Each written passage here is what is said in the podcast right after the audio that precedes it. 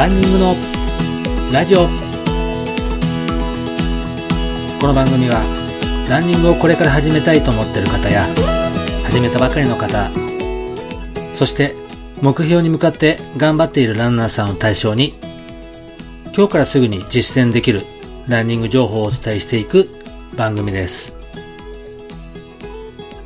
皆様いかがお過ごしでしょうか？ランニングスクールランスターツの里中博です。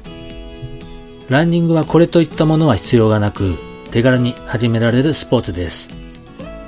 しかし、ランニングシューズだけは事前に用意が必要になります。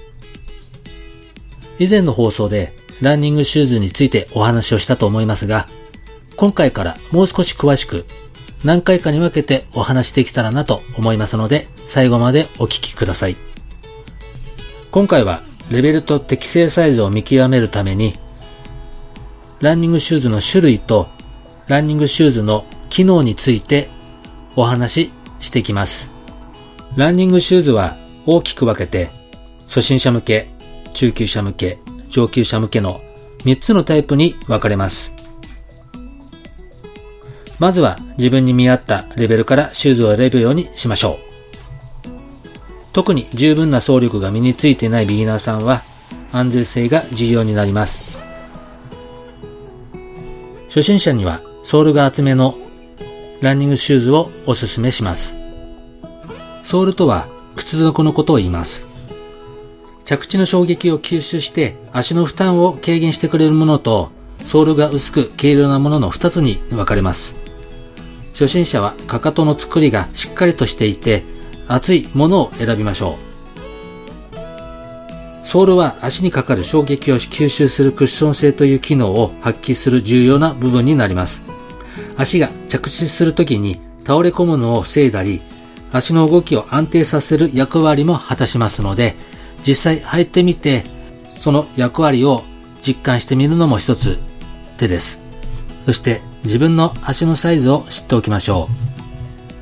自分の足のサイズを把握している人は多いはずです。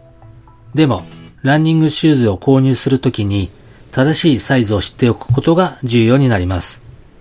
普通に履いてる靴のサイズとランニングシューズの時のサイズ、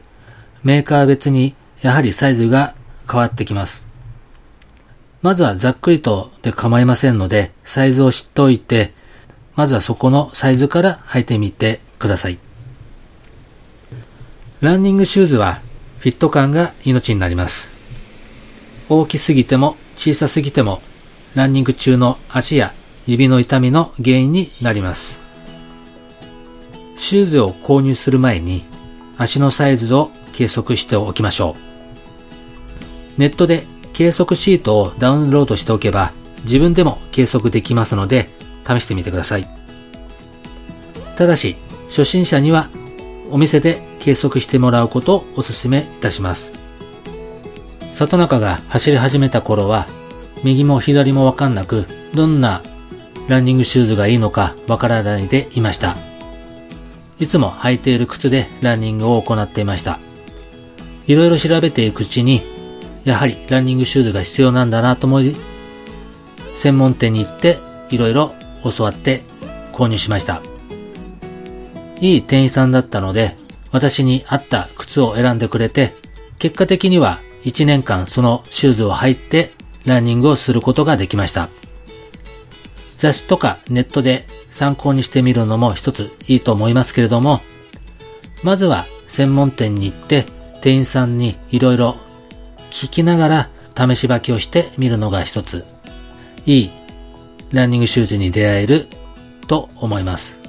さて、今回だけではなかなかお伝えできないこともありますので、